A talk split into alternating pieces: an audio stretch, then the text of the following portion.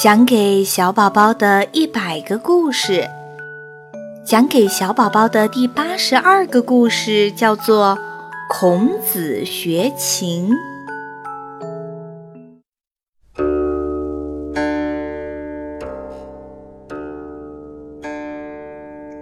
孔子向师襄子学习弹琴，学习一首乐曲一段时间后，师襄子对孔子说。我虽然是以姬庆做的乐官，但我还是擅长于弹琴。如今你已经学会了这首琴曲，可以进一步学点别的啦。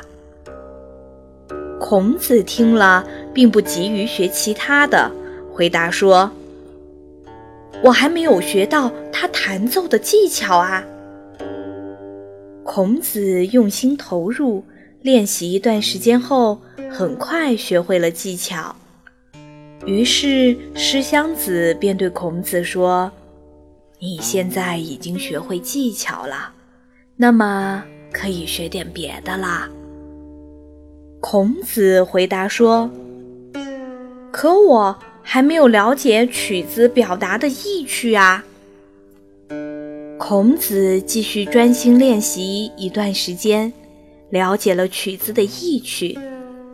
此时，师襄子又对孔子说：“你了解了他的意趣，现在可以进一步再学点别的啦。”但孔子依然想继续深入，回答说：“我还不晓得他是歌颂谁的呀。”于是，孔子专心致志，每天弹奏。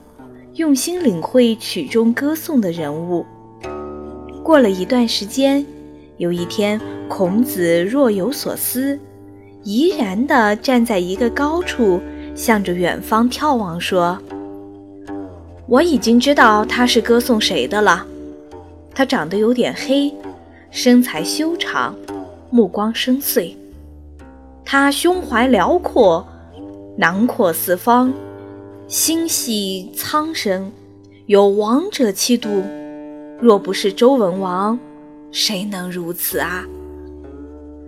诗襄子听了十分惊讶，立刻离开坐席，来到孔子面前，双手交叉于胸前，表示敬意说：“君子真是无所不通的圣人啊！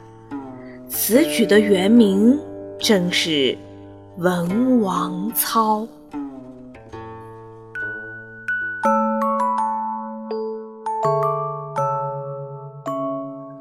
孔子学琴的故事讲完了，亲爱的宝贝，要想真正的学会一门技艺，像孔子这种学琴的精神学习吧。只有真正懂得事物内部的来龙去脉。才能体会到事物本质所蕴含的可意会不可言传的深意，也才能够掌握真才实学，触摸到万事万物的真情实感。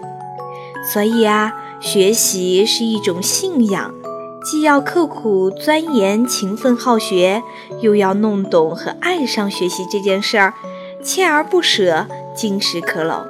凡事。贵在坚持，希望你是一个懂得坚持的好孩子。好啦，亲爱的宝贝，晚安。